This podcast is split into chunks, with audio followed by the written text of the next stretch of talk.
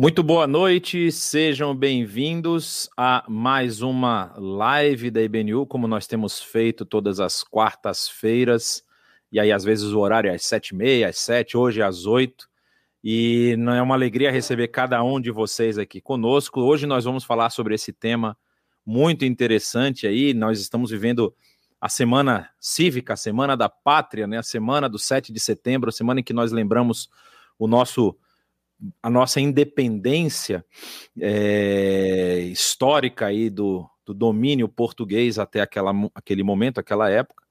E é, nós queremos falar agora como nós temos visto e temos vivido esses últimos dias, esses últimos tempos, aqui a respeito é, dos acontecimentos políticos que o Brasil tem passado. E hoje vai ser um pouco diferente, nós vamos já daqui a pouco explicar. Eu vou deixar a, o, o Aquila aqui dar o seu boa noite também, falar com vocês e a gente já já volta aí para falar como é que vai ser a nossa programação hoje aqui. Boa noite, bom dia, boa tarde a todos que têm acompanhado a gente ou que irão acompanhar ainda. É um prazer poder conversar sobre um tema de muita relevância e é, de muita urgência para o momento em que a gente vive. Eu acredito que todos estão especialmente sensibilizados pela data de ontem em relação à relação que a nossa fé tem como resposta para essa tensão que temos vivido, para os desafios à nossa frente. Eu acredito que separar um tempo da nossa semana para fazer isso de uma maneira mais clara e numa tentativa de ser mais profunda, com certeza vai ser relevante para esse momento do nosso país e da igreja brasileira também. É isso aí. Então, como é que nós vamos fazer hoje? Hoje nós vamos ter uma primeira parte que vocês vão acompanhar com a gente um, um vídeo que o Saião, de uma palestra que o Saião participou é, e, e, falou sobre exatamente esse tema.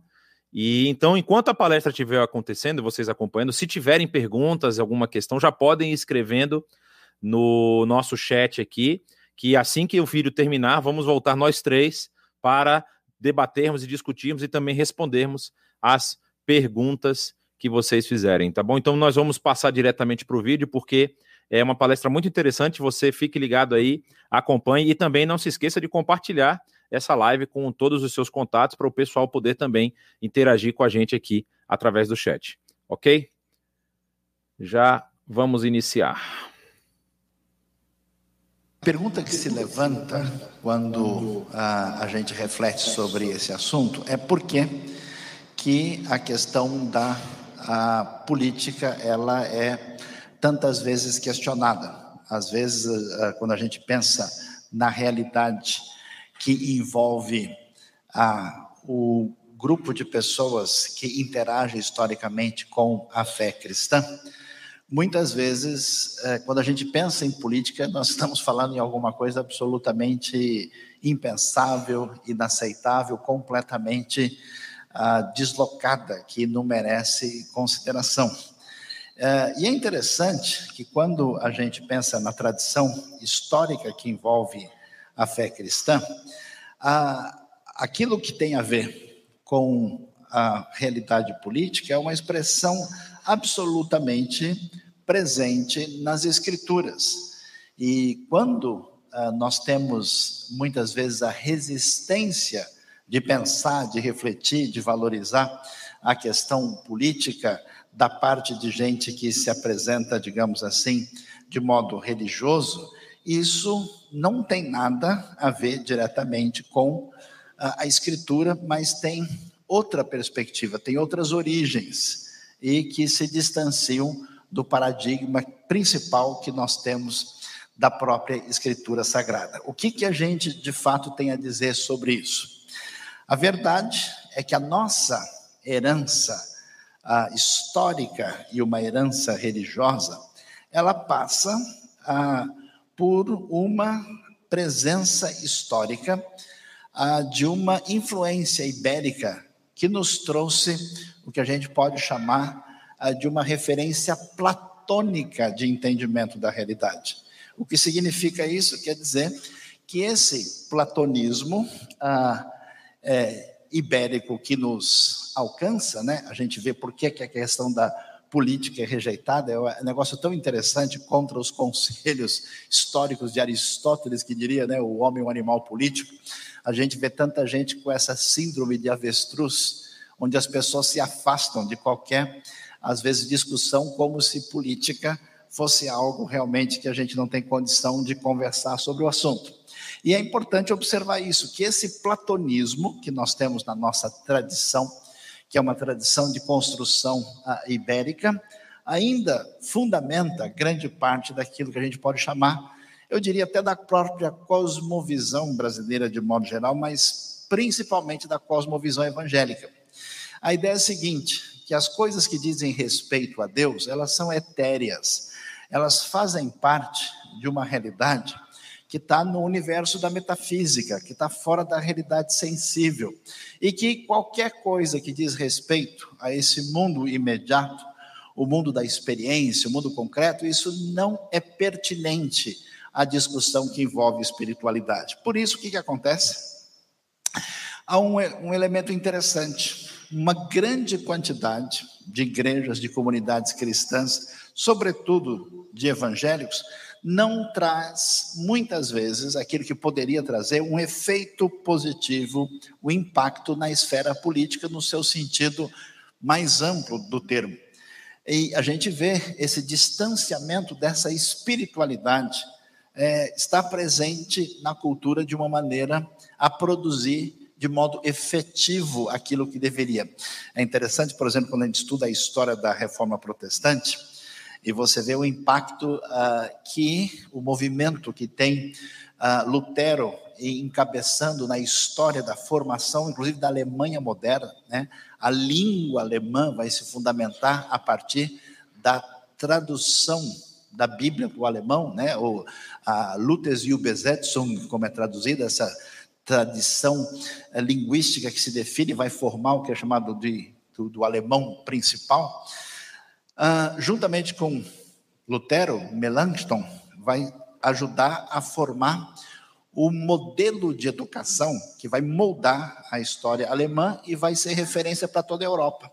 Para a gente ver como um movimento que tem bases na reflexão que envolve a espiritualidade tem um desdobramento de ordem cultural. E a gente tem uma efervescência religiosa significativa na realidade brasileira, sem que haja um desdobramento adequado.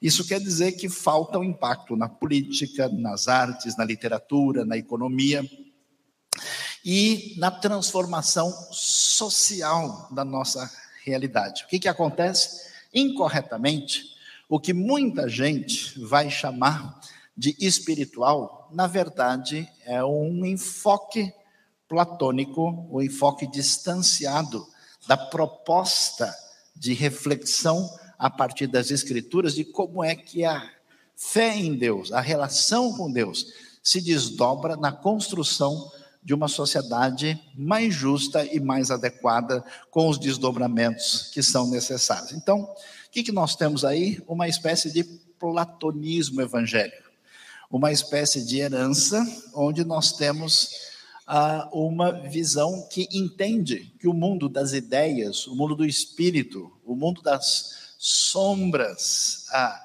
a, que nós estamos percebendo agora em oposição a esse mundo superior, a, nós temos esse dualismo, essa distância, e por isso tanta gente imagina que as coisas ligadas ao mundo concreto e imediato que envolve a sociedade estão distanciadas de Deus e a gente vive nessa quase distinção assim monástica medieval de origem grega sem um desdobramento para a própria sociedade. Por isso é necessário que se faça uma reflexão e se pense sobre o assunto adequadamente.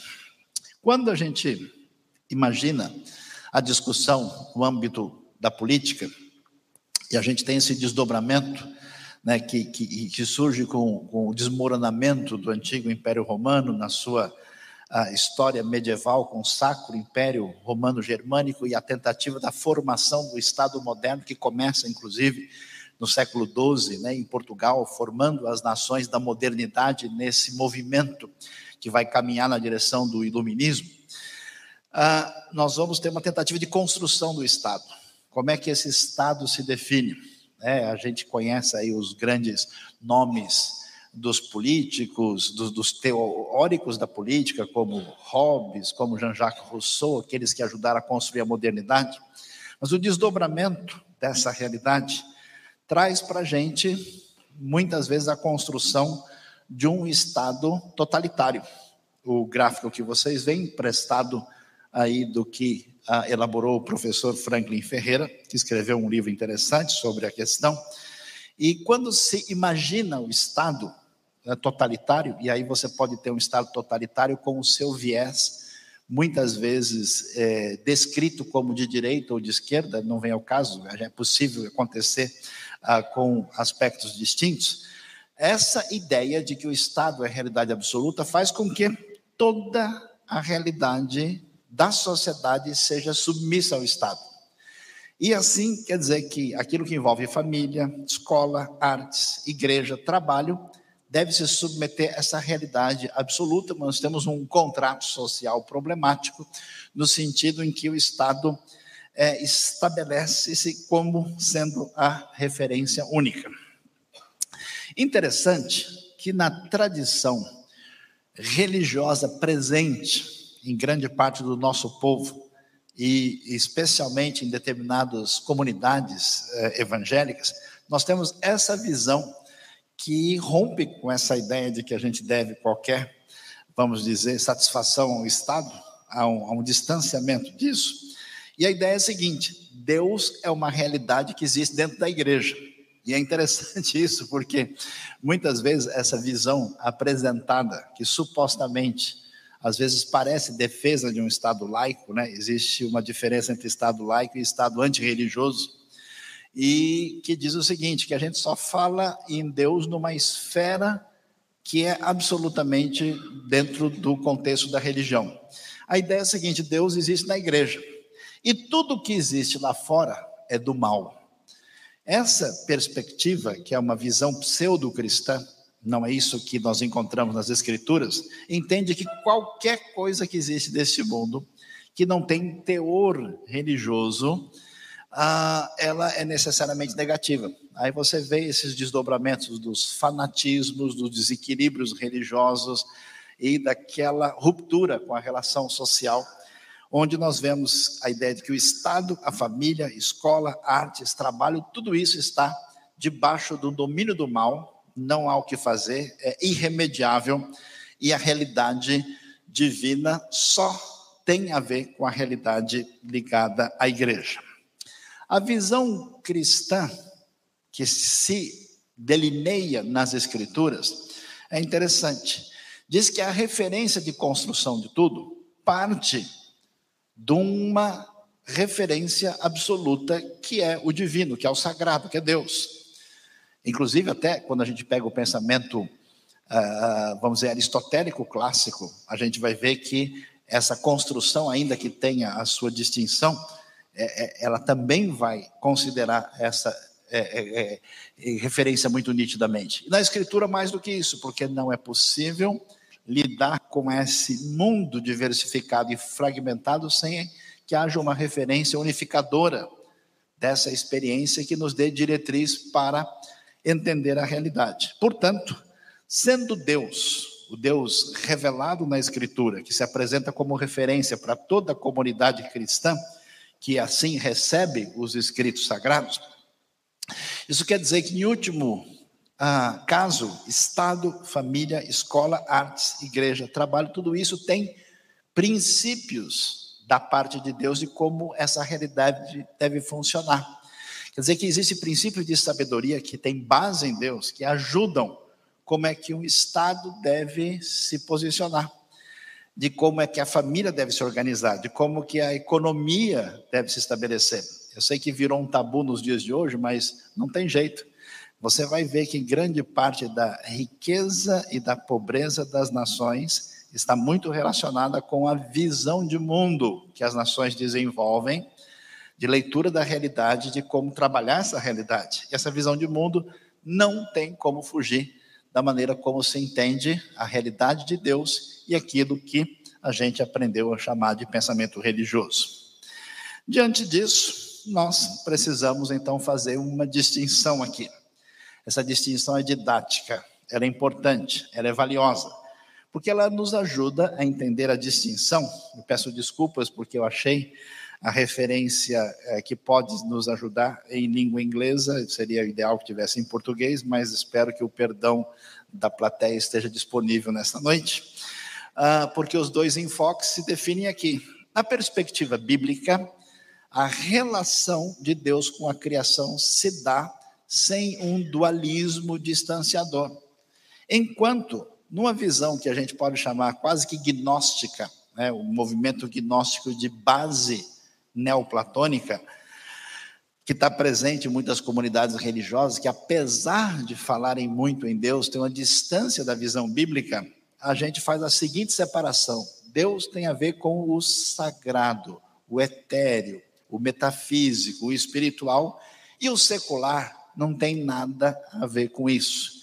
Causa até uma espécie de esquizofrenia, né? uma bipolaridade em certos indivíduos que têm uma maneira de se conduzir ah, diante da comunidade religiosa e lá no seu trabalho, na sua empresa, na sua conduta, na sua participação. Não, aqui o sagrado não entra porque o CEP de Deus faz parte do templo lá onde eu estou ah, muitas vezes presente. As, as perspectivas são diferentes e são muito distintas. Por exemplo, ah, em última instância, qual é a ideia que a Bíblia tem do governo deste mundo?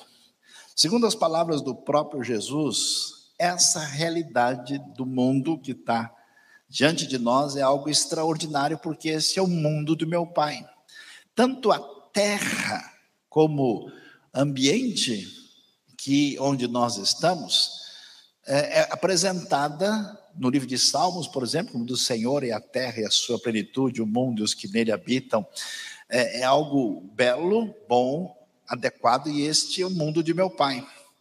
No entanto, de maneira indevida, essa visão de perfil distinto das Escrituras é, enfatiza que Satanás é o Deus desse século, num certo sentido ele é, mas não da maneira como se interpreta, ele está totalmente sujeito ao poder do Deus único mas de tal maneira a ênfase no mal que o indivíduo, quase qualquer coisa que destoa de uma realidade religiosa, o sujeito diz que isso é do demônio. Como eu gosto de dizer, e repito mais uma vez, uma vez um indivíduo me perguntou: escuta, o professor, por acaso o computador não é do diabo? Ele falou: pode ser que sim, se ele comprou e pagou é dele, senão vai dar muito problema. Né?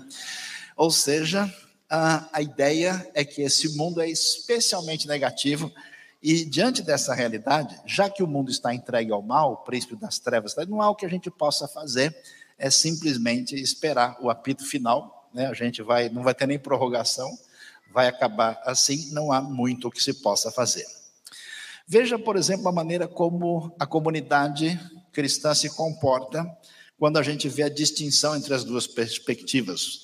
Quando você lê o livro de Atos, que é o livro que fala do começo da história dos discípulos de Jesus, quando se tornam nessa igreja primitiva, o livro é extremamente interessante. Aliás, muitos aspectos sociopolíticos podem se depender da leitura de Atos. E uma coisa interessante é como ele é positivo, como ele é favorável. Então, a postura de Atos é proativa, dizendo: pessoal, ó, nós estamos ganhando mais um gol, 4 a 0.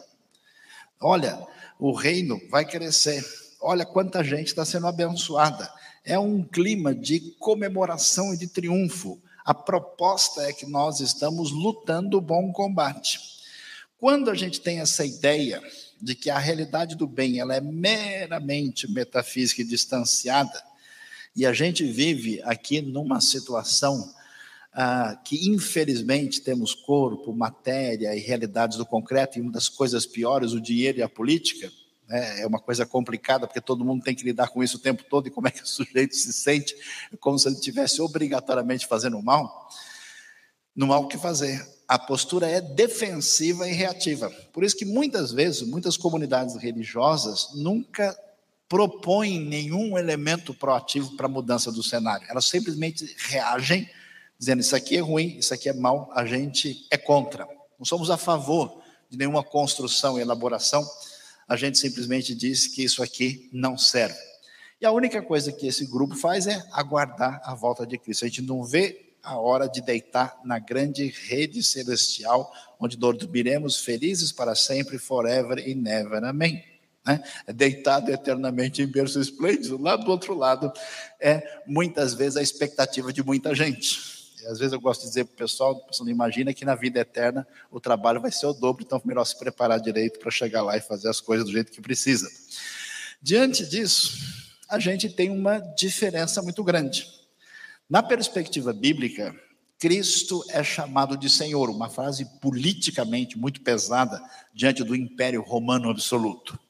E a pergunta é: no mundo gnóstico, neoplatônico, Cristo é Senhor do coração das pessoas, das coisas espirituais. É uma coisa simplesmente interna, é um psicologismo. Por isso que isso não se desdobra em fazer da cidade um lugar melhor, de fazer do mundo um lugar melhor. É apenas algo que se traduz como espiritual e que termina apenas como reforço psicológico. Né? A gente toma o anador de Jesus no domingo e aguenta a semana para tomar aí a cibalena. A cibalena é meio arqueológica, vamos achar um remédio melhor aqui. Né? Isso aí, vou tomar um copo d'água, que depois dessa coisa ficou difícil. E a proposta do Novo Testamento é que Cristo é Senhor de tudo, ou Ele não é Senhor de modo algum. Ou seja, Ele é Senhor da minha ética, Ele é Senhor do meu trabalho, Ele é Senhor da maneira de conduzir a minha vida e Senhor em todos os aspectos. Isso é muito significativo e importante.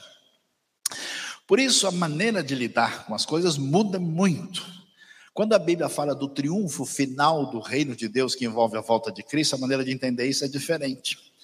Para quem imagina que a gente simplesmente deve esperar uma realidade espiritual etérea, a única coisa que a gente quer é descansar. Então, olha, não vejo a hora de acabar tudo, porque é a libertação do sofrimento presente. No Novo Testamento, a expectativa da volta de Cristo é uma comemoração, porque nós temos, a Bíblia chega a dizer, numa espécie de teologia ecológica, né?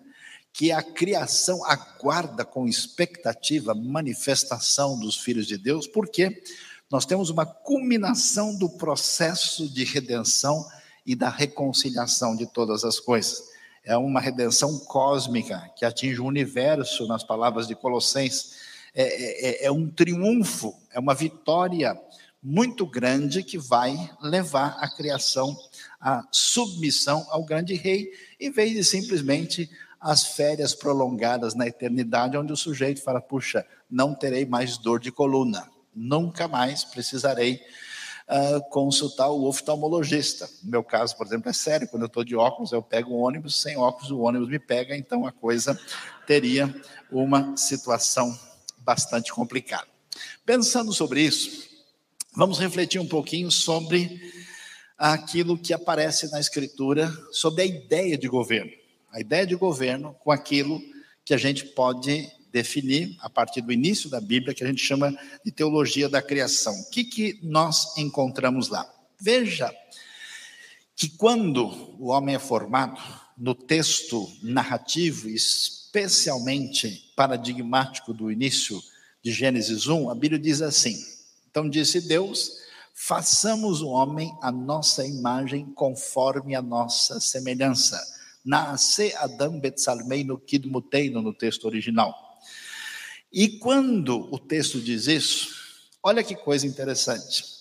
O texto reforça a ideia de que esse ser humano deve dominar, domine ele. Então, observe que o conceito de imagem de Deus está relacionado com uma ideia de governo domine ele sobre os peixes do mar, as aves do céu, os animais grandes de toda a terra e todos os pequenos animais que se movem rente ao chão. A ideia bíblica é que o ser humano tem um papel político-governamental na criação, que a imagem de Deus envolve o que a gente chama de teologia de domínio, de governo. O ser humano é convidado a ser uma espécie de corregente, O seu papel é cuidar da criação de maneira a submetê-la adequadamente ao domínio que essa criação deve se submeter, ao qual deve se submeter. Isso é interessante porque isso traz para a gente dois elementos fundamentais. Um é a dimensão ecológica, porque se o ser humano cuida da criação de maneira indevida, essa criação vai sofrer muito. Deus destruirá os que destroem a terra. E, ao mesmo tempo, o cuidado devido dessa criação estabelece a realidade da provisão, é o paradigma da economia. Economia e ecologia. 90% das notícias que você vai ouvir nos próximos dias estão fundamentadas nessa interação que parte de Gênesis capítulo 1. Então, essa ideia de responsabilidade humana, ela é muito significativa, muito forte e aparece aí no começo do livro de Gênesis para nos dar uma direção. Mas o que, que a gente vai ver? Vai ver que essa caminhada ela acaba enfrentando um problema muito sério. Por quê? Porque o que, que o texto bíblico vai revelar para a gente na sequência é que, com a ruptura com Deus, essa ruptura traz uma relação de distanciamento em relação a Deus, em relação ao próximo, em relação à criação. A queda, quando estudada adequadamente em Gênesis 3, vai mostrar que os nossos problemas pessoais, sociais e ecológicos surgem nessa relação de ruptura. É muito interessante estudar os relatos com atenção e com detalhe. Só que, quando isso acontece, essa responsabilidade de domínio fica prejudicada esse conceito de governo, que o ser humano tem a responsabilidade de manter a criação sob Deus, para que tudo transcorra adequadamente, não acontece. Surpreendentemente, nesse ambiente surge, a gente pode chamar assim de um, um processo ah, de criação de poderes indevidos, de pessoas que, de maneira como que subversiva, se colocam no lugar de Deus. Por isso é interessante que na história bíblica você vai ver a construção dos grandes poderes da antiguidade, particularmente Egito e Mesopotâmia. E como é que são esses poderes? São poderes em que indivíduos serão divinizados, não no papel de corregente com Deus, mas no lugar de Deus, e sendo divinizados têm poder absoluto. E esse poder absoluto é cruel. E ele produz a massificação de pessoas e uma quantidade gigantesca de escravos que constroem as grandes pirâmides egípcias, que constroem os grandes igurates da antiga Suméria, dos acadianos, da antiga Babilônia, e uma civilização perversa. Nesse ambiente, é interessante, é que Deus vai mostrar a confrontação entre esses poderes subversivos que aparecem aí uh, contra aquilo que Deus vai definir na formação do seu povo. É interessante que quando Deus vai formar o povo de Israel, a identidade do povo surge nessa dimensão de conflito político. Por quê? Porque quem é o povo de Israel? É um povo simples, fraco, que crê num Deus único, em oposição à maior potência. Só para você ter uma ideia, a pirâmide de Kelps, 146 metros de altura. E ela é só uma das 106 que foram achadas. Esse grande poderio egípcio, com todo o seu progresso, desenvolvimento, ciência admirável e até certo ponto, ainda incompreensível até hoje, entra em confronto. E como é que essa civilização egípcia, uma civilização onde o seu líder principal, o faraó, é uma divindade, onde a escravidão é legitimada, e nós vamos ter a história das dez pragas do êxodo, não é uma história tão, digamos assim, perdoe-me a expressão, inocente assim, ela é um conflito político significativo, porque a vitória de Israel sobre os egípcios é a vitória sobre os deuses egípcios. Esses deuses que legitimam a opressão, que legitimam a escravidão, que legitimam tudo isso. Então, a identidade do povo se dá nessa grande libertação. Por isso, a gente entende um pouco mais que tem sentido a praga número 10 da morte dos primogênitos, porque quem morre é o futuro faraó, que será o novo escravizador de milhares e milhares de pessoas, e a vitória do Deus único leva a coisa numa outra direção. Ah, então, nós vamos observar que a caminhada bíblica vai nos levar na seguinte direção nessa libertação, quando esse domínio se perdeu, e agora nós temos um domínio subversivo, existe um projeto de redenção que significa a reconquista do governo. A reconquista do governo no sentido em que Deus vai libertar Israel, vai vencer a opressão dos poderosos, e quando Deus faz isso, Deus faz um contrato, Deus faz uma aliança faz uma proposta de parceria com a nação libertada. E quando ele faz isso, ele se manifesta. E essa manifestação divina é significativa, porque Deus se mostra como um Deus que define a importância da justiça, define o valor do ser humano e define com muita clareza a referência ética. Aliás, a gente não tem como negar isso que a discussão, que essa é crise da nossa sociedade é a crise jurídica. Nós temos como sociedade de fundamento judaico-cristão, ainda que a nossa tradição seja de direito romano, a coluna que estrutura nossa ética, ela tem a sua base na ética judaico-cristã, cujo fundamento são os dez mandamentos.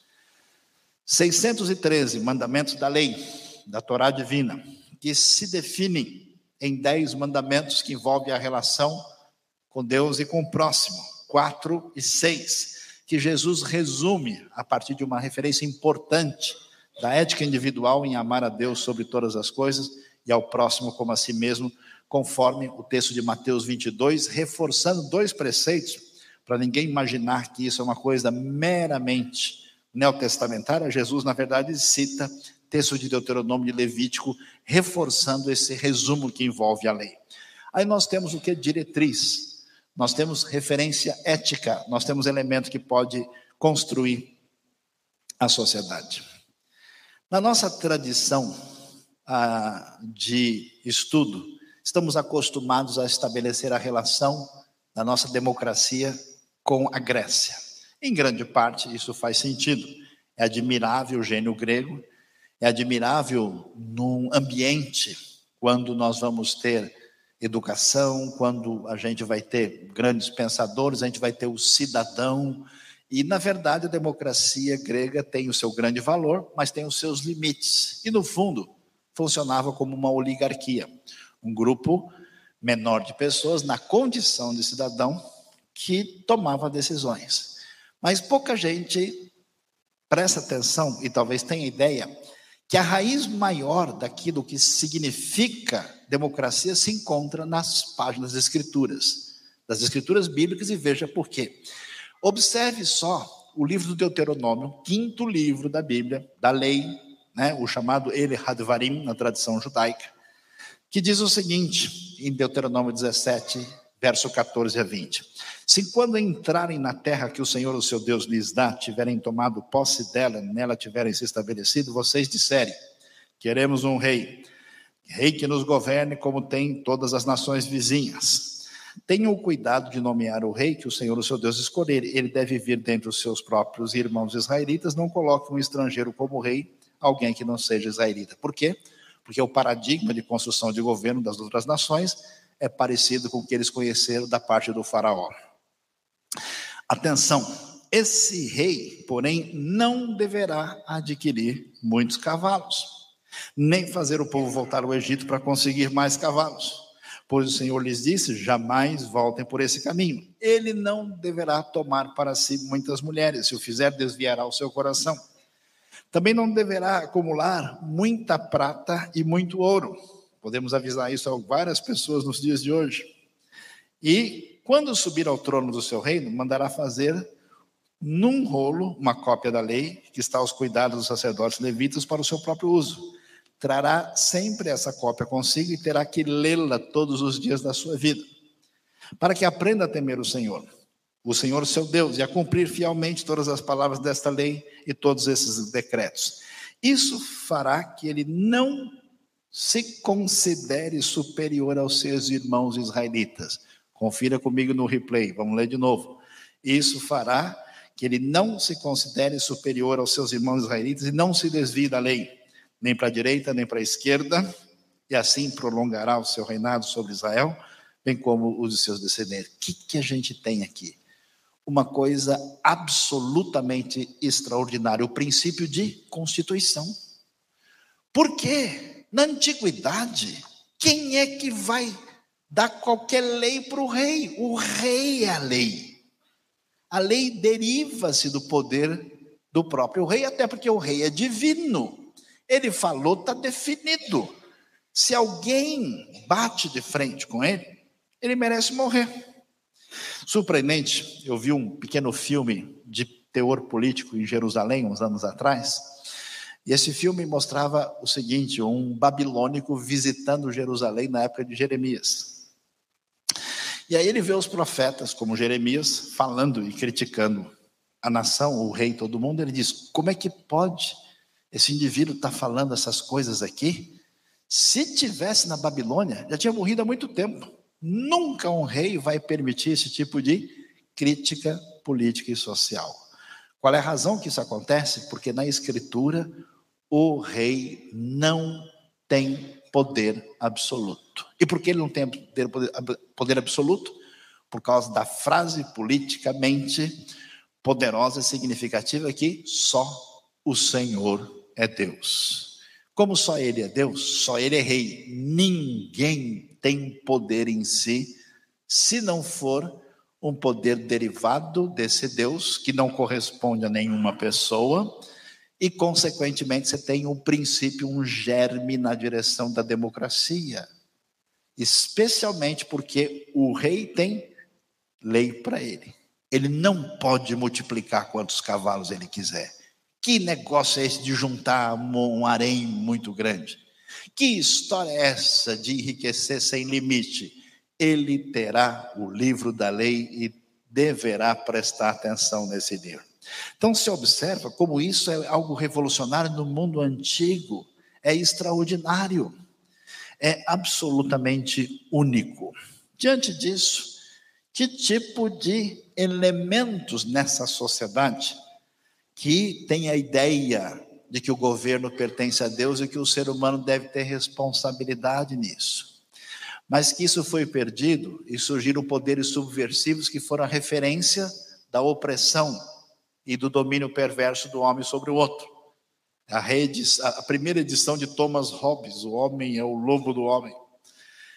Agora, nessa sociedade, o que, que aparece? Por que é que na cultura judaico-cristã, particularmente no ambiente judaico e no ambiente protestante, onde a Bíblia teve papel extraordinário no desenvolvimento da história, a cultura se desdobrou de uma maneira tão favorável. Por que é que 90% do que a gente tem desenvolvido nos últimos dois séculos surge nesse ambiente? Porque esse ambiente é favorável por causa da influência da escritura por si só, sem amarras religiosas de outra natureza. Primeira coisa que merece destaque é a importância da literatura e da educação. Onde é que está a verdade de Deus? Num livro. Se está num livro, não está com ninguém. Ninguém é dono da verdade, a verdade está disponível. E em vez de ter uma escrita sagrada, como no Egito, hieróglifo, que só sacerdotes elevados têm acesso e o povo carrega a pedra, todo mundo tem que ler.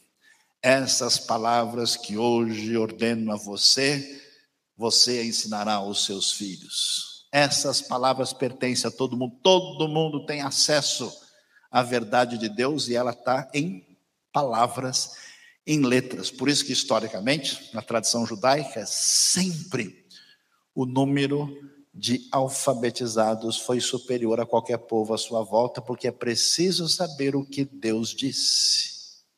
Foi isso a outra revolução que a reforma trouxe em grande parte do ambiente medieval, onde o conhecimento era privilégio de poucos. É revolução que traz literatura e educação. Qualquer líder espiritual que entenda que ele tem o poder e que prejudique o desempenho acadêmico dos seus liderados não está em sintonia com a Escritura. Olha que coisa impressionante. Os críticos diziam que Israel era muito simples, primitivo, e que esses textos tinham que ser muito recentes, porque não havia desenvolvimento de escrita no mundo mais antigo.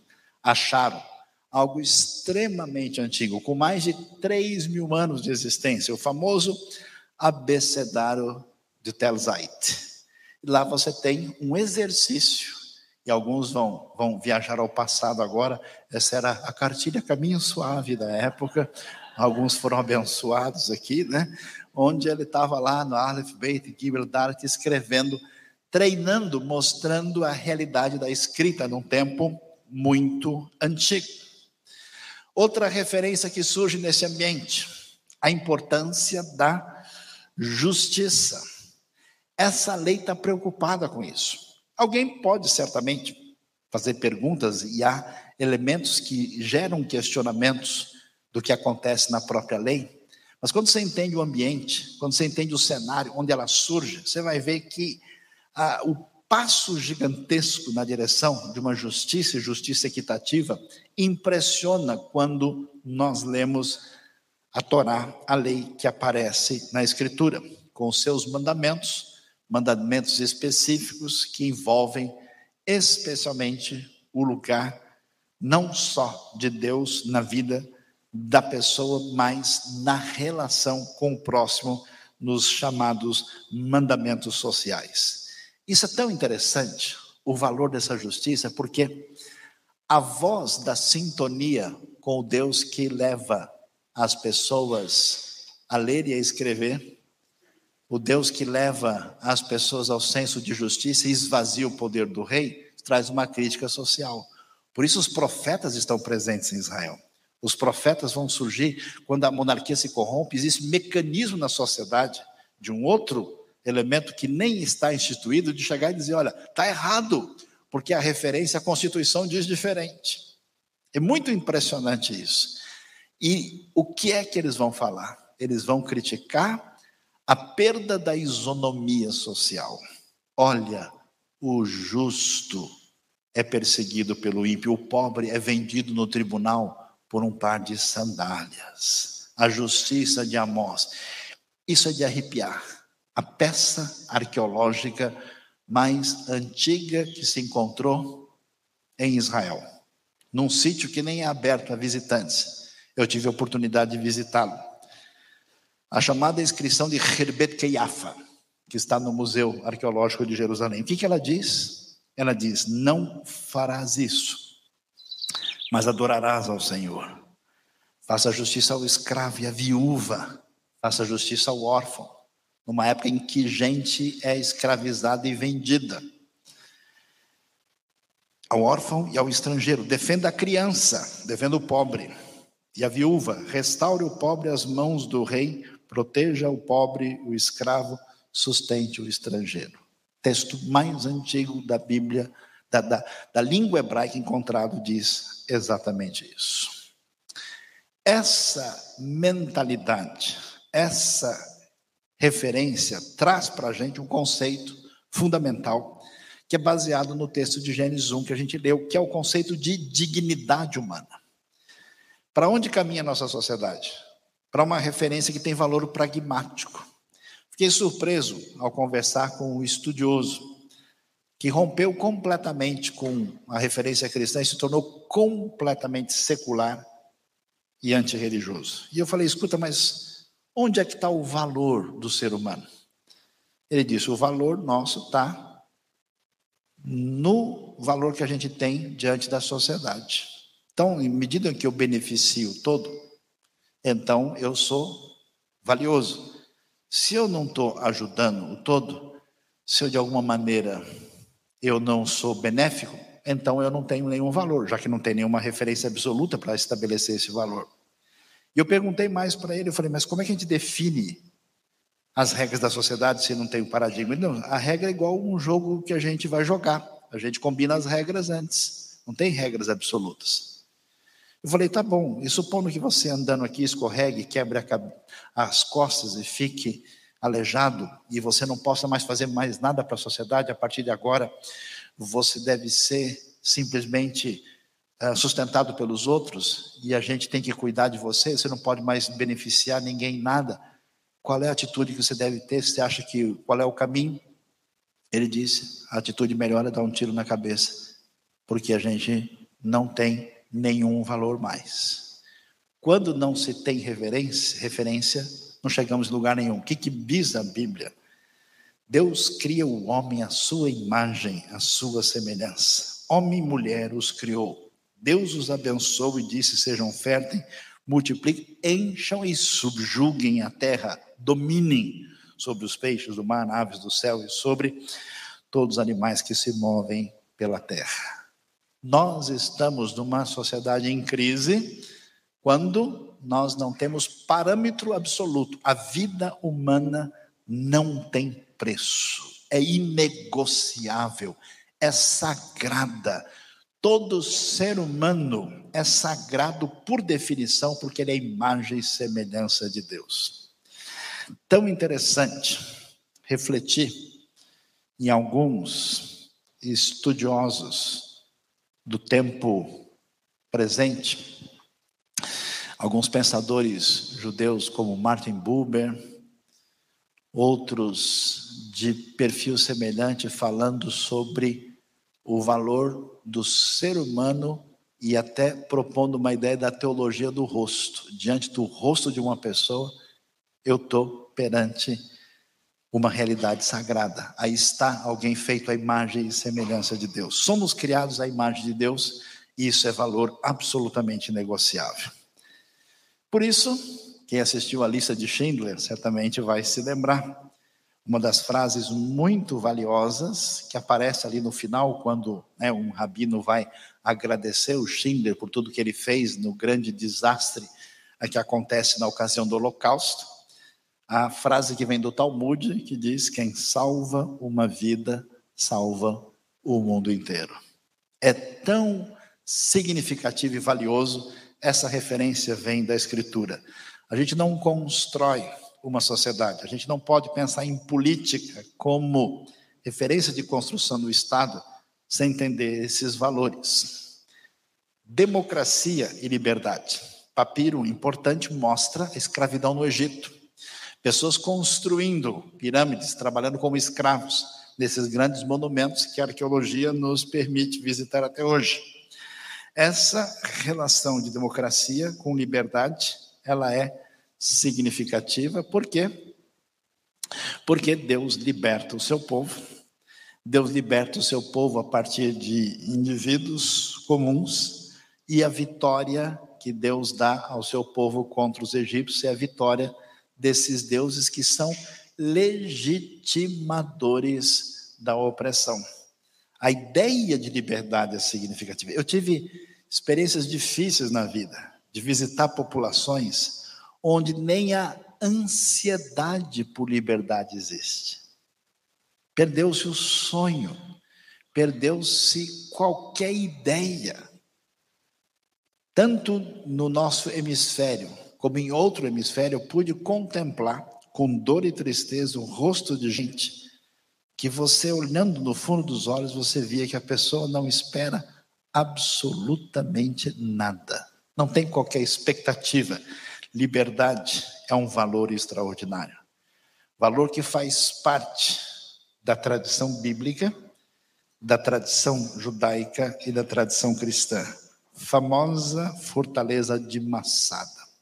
História tão interessante. Monumento à liberdade. Quando os romanos chegam na guerra entre judeus e romanos, por volta do ano 73, no desfecho, a última resistência amassada, e os remanescentes estão ali. O que, que eles vão fazer? Eles não têm escolha. Serão assassinados, serão escravizados, as mulheres sofrerão barbaridade, soldados romanos, eles tomam uma decisão polêmica tiram a vida uns dos outros e o último tira a sua própria vida. Porque nunca abriremos mão da liberdade. ou ficar a pátria livre, ou morrer pelo Brasil. A ideia era mais ou menos essa. Interessante. Como é que a Bíblia continua a história? Perdeu-se o governo. Poderes subversivos dominam o mundo. A nação que conheceu o domínio adequado se perde e começa a invejar o estilo de governo dos maus. Queremos um rei, porque os outros também têm. A gente achou bonito, mas vocês sofreram exatamente por causa disso, não interessa. O profeta Samuel fica doente. Deus, o pessoal ficou maluco, nada de novo debaixo do sol. O problema é o mesmo. Então Deus entra no cenário dessa monarquia corrompida e diz o seguinte: Olha, eu vou fazer uma aliança com você, Davi. E por meio de você vou estabelecer um governo que vai durar para sempre. É a hora da reconquista. Essa reconquista se dá por uma aliança unilateral, porque Deus sustenta por ele mesmo, e ele diz para por causa, não por causa de Davi, mas por causa da sua promessa de que não haveria de faltar descendente no trono de Davi, e começa aquilo que é a expectativa messiânica. Aí você vai entender o Novo Testamento, você vai ver a esperança do pessoal na época romana, porque a ideia de que o rei que traz o governo adequado vai chegar. E olha como a coisa foi definida. Deus, segundo a aliança que ele faz, ele escolhe Davi como seu representante na terra. Davi, portanto, agora é chamado de servo do Senhor sendo membro da administração do grande rei. Especialmente, Salmos 93 a 100, Deus é celebrado como o rei de toda a terra. Ele é chamado de rei nesse sentido intencional. O próprio Senhor unge Davi e chama Davi de filho. O que, que o mundo antigo pensava? Que se um rei pode reinar é porque ele tem elementos divinos e, portanto, ele é um filho de um Deus. Na Bíblia, esse conceito é redimensionado. O rei é filho de Deus no sentido de ser parecido com Deus, na sua justiça, em sintonia com o que Deus deseja. E ele não recebe adoração. Pelo contrário, o rei Davi vai ser visitado pelo profeta, que vai lhe dar um baita puxão na orelha. Você pisou na bola, ó oh rei. Onde isso acontece? Acho que nem hoje não acontece na nossa democracia, imagine naquele tempo. O próprio Senhor então o chama de filho que vai governar em seu nome. Por meio dele, Deus torna o seu povo seguro na terra prometida e subjuga os outros poderes. Além disso, Deus se compromete a preservar essa dinastia davídica. Portanto, como rei, em virtude da criação e dessa soberania absoluta, Deus não vai tolerar, em última análise, nenhum poder inimigo. Essa expectativa é, é a raiz mais ampla da visão que o Antigo Testamento traz sobre o futuro. É a ideia, isso é extremamente importante, de que o mal não será vencedor. Essa coisa que a gente tem, pau que nasce torto, morre torto, que não tem jeito, é assim mesmo, esse determinismo, essa atitude que não há o que fazer, é uma postura exatamente oposta daquele que tem esperança na mudança e na vitória do bem sobre o mal. Essa expectativa vem daí. Portanto, no texto bíblico, a ideia é que, como o Senhor é o grande rei, o seu reino justo e pacífico vai se firmar vai esmagar toda oposição e purificar a criação de toda rebelião contra o seu governo, já que todo esse ambiente ficou assim. A esse vai ser o fim da história. Esse grande rei, que é o próprio Deus de quem todas as criaturas dependem, ele se opõe a quem? Aos metidos, aos orgulhosos, arrogantes. No Salmo, toda hora, Deus pega no pé dessas pessoas aos que confiam nos seus recursos próprios, dos deuses que projetaram para si para concretizar seus ensinos. Vocês percebem o forte elemento de uma teologia política de esperança e de vitória do bem sobre o mal. Quando a gente não pensa assim, a gente não tem nenhuma postura, nenhuma atitude. A gente não tem nenhuma ideia de mudar a realidade à nossa volta. Por que, que é importante disso? É porque esse pensamento ligado a Davi e a teologia do reino de Israel que desemboca em Jesus. Quando Jesus chega e vai ser apresentado, vai ser dito o quê? Que o rei chegou. Por isso que os romanos ficam assustados. Que história é essa? Qual é a acusação que cai sobre Jesus?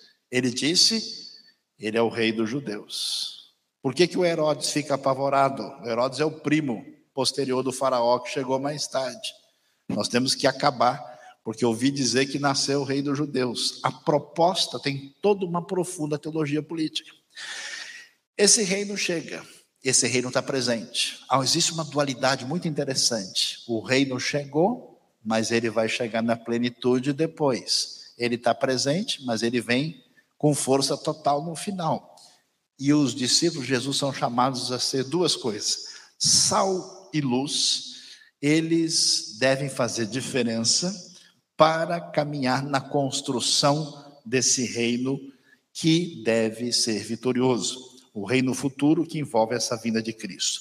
Portanto, naquilo que a gente conhece né, como a escatologia, a realidade a, da vinda futura de Cristo, duas coisas estão presentes.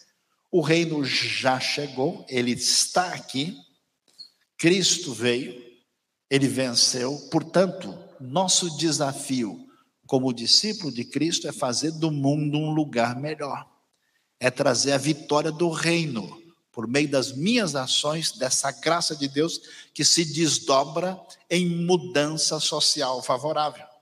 Pega o exemplo de muitos povos da Europa, que em alguns séculos atrás eram selvagens, brutos. Vai estudar a história de Columba, Patrício, tentando evangelizar o que a gente conhece hoje como Ilhas Britânicas, ou Bonifácio, na antiga Germânia. E veja o desdobramento da presença da fé cristã e mais tarde o impacto da reforma. Nações que tiveram grandes melhoras socioculturais, o impacto profundo foi da realidade que veio das Escrituras. Esse reino que já veio, ele vai vir na sua realidade definitiva na sua plenitude, conforme isso. E nesse processo, o Novo Testamento vai ser extremamente perigoso do ponto de vista político naquela época. Por quê? Porque o Cristo Jesus que morre na cruz, que traz o plano de salvação e perdão, é o mesmo Cristo que voltará vitorioso. Você imagina um romano, na época, abrindo o livro de Apocalipse e lendo o texto falando de Cristo Jesus vindo e sendo chamado de Rei das Nações. Ele diria: peraí, esses caras estão planejando alguma rebelião aqui. Esse, por que, que os cristãos foram tão perseguidos? Eles não aceitaram adorar o imperador. Eles não aceitaram reconhecer quem não tinha o direito de dominar sobre os outros. Eles não aceitaram a divinização de um mero mortal. Por isso, eles eram um perigo para o Estado. Eles pregavam uma igualdade perigosa. Eles tinham uma ideia diferente. Por isso, essa atitude subversiva foi subversiva de sentido ainda maior, porque Cristo é o guerreiro da justiça vencedor no Apocalipse. Olha a frase: Bendito seja Deus na sua vitória futura, por quê?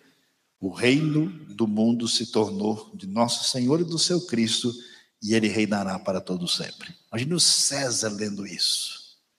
Imagine o Domiciano ouvindo falar disso. Imagine o imperador Adriano, no auge do Império Romano, depois ouvindo falar desse livro. Adriano, o auge do Império. Que história é essa? Quem que esses malucos acham? Não é à toa que ele partiu para cima para acabar com todo mundo o reino deste mundo será do Senhor e do seu Cristo, e ele reinará para sempre. Diante disso, qual é a postura política dos discípulos de Jesus? Que entenderam que o reino chegou, que o governo de Deus se manifesta. Onde? Começa dentro da gente. Ninguém governa lá fora sem governar aqui dentro. Esse governo mexe aqui, muda a pessoa e se transborda na construção de uma sociedade melhor. Esses discípulos começam a proclamar isso no ambiente problemático e religiosamente decadente de Jerusalém. Cria um problema.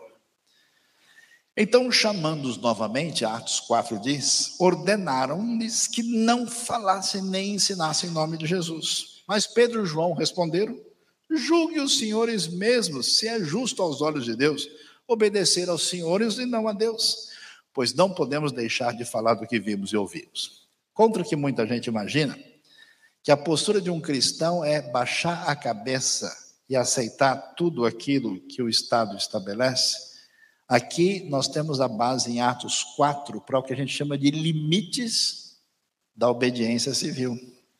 Quantas atrocidades foram feitas pelo regime nazista? Quantas atrocidades foram feitas pelo regime stalinista? Quantos crimes se multiplicaram, desde Pol Pot a Idi Amin Dada, em tantos lugares do mundo? E por que muitas vezes isso acontece? Porque uma boa parte das pessoas simplesmente não toma nenhum partido, não tem nada a dizer, está preocupado com a classificação do campeonato ou como é que vai acabar a série do canal tal. Essa atitude é uma ruptura com a postura de que a obediência civil tem limites. Existem parâmetros de Deus que são superiores. E se o Estado ultrapassar esses limites, a gente diz para o Estado que nós não vamos fazer isso. Por isso, ainda que seja importante estar dentro da obediência justa ao consenso que se estabelece numa sociedade e que isso tenha os seus limites, é necessário que a gente tenha uma atitude, uma postura adiante da realidade política. Então, caminhando para os aspectos mais práticos da nossa reflexão, a pergunta é que atitudes e posturas nós devemos ter como cidadãos do reino em face da realidade política. Alguns conselhos muito práticos objetivos. Primeiro, consciência e ação política em benefício da comunidade. Pessoal, o povo não sabe o seu verdadeiro poder.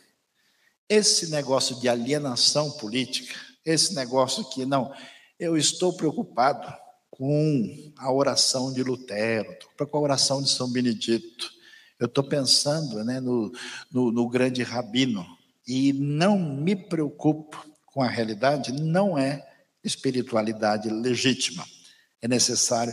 A gente não faz ideia, até porque a nossa mídia secular não permite. Vocês não fazem ideia quantas mudanças e revoluções, inclusive no tempo recente, aconteceram por meio de oração atitude tomada por gente que conhecia Deus e que muitos movimentos de libertação de uma série de opressões do mundo recente começaram dentro de igrejas. Consciência e ação política em benefício de comunidade é nossa responsabilidade, a gente precisa pensar nisso. Segundo, nós precisamos agir e votar em função de valores inegociáveis. Não dá para ser cristão e por razões particulares, por razões ideológicas, por em razões de favoritismo pessoal, favor de benefício que a pessoa tem. Eu conheço gente que escolhe candidato que vai ganhar alguma coisa disso. Inclusive gente de igreja. Não, olha, a igreja escolheu o candidato tal, que ele vai dar não sei o que para a gente.